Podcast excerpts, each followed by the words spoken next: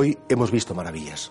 Claro, es propio del cristiano, por un don del Espíritu Santo, reconocer la belleza.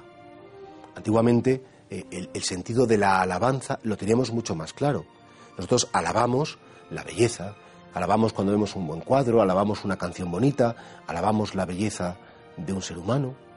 Y sin embargo, qué difícil es alabar la belleza de Dios. La gente que se encontraba con Jesucristo y que veía, escuchaba las palabras de Jesús y veía las acciones de Jesús, terminaba diciendo, hoy hemos visto maravillas. Y efectivamente, el estar con Jesús, vivir con Jesús, vivir en la gracia de Dios, es reconocer todas las maravillas que hay a nuestro alrededor y que proceden de Él.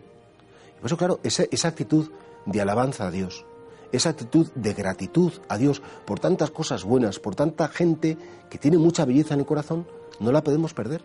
No podemos renunciar a la alabanza, que es un reconocer la grandeza, la belleza, la ternura, el interés, el cariño. Podríamos ir diciendo cosas que Dios manifiesta a través de los demás y en nuestra propia vida. Y por eso nos podríamos preguntar, ¿tenemos capacidad de asombrarnos? ¿Tenemos capacidad de agradecer y de alabar a Dios por tantas situaciones que hemos vivido en nuestra vida, por nuestros padres, por la educación que tuvimos, por, por, la gente que, que, nos ha acompañado en el camino de la vida, incluso por nuestras cruces, alabar al Señor porque en los momentos más difíciles de nuestra vida, Él estuvo con nosotros, Él nos sacó adelante. Frente a una sociedad pesimista, a una sociedad que incluso se regodea en la crueldad, e, en lo feo, en, lo que destruye al hombre, cuántas películas, cuántos anuncios, cuántas cosas son como, como duras, terribles, ¿no? El cristiano es un buscador de belleza y el cristiano es alguien que transmite la belleza y que se alegra con la belleza. Alabamos a Dios y porque alabamos a Dios, porque le reconocemos en sus criaturas, en la creación, tenemos un corazón positivo.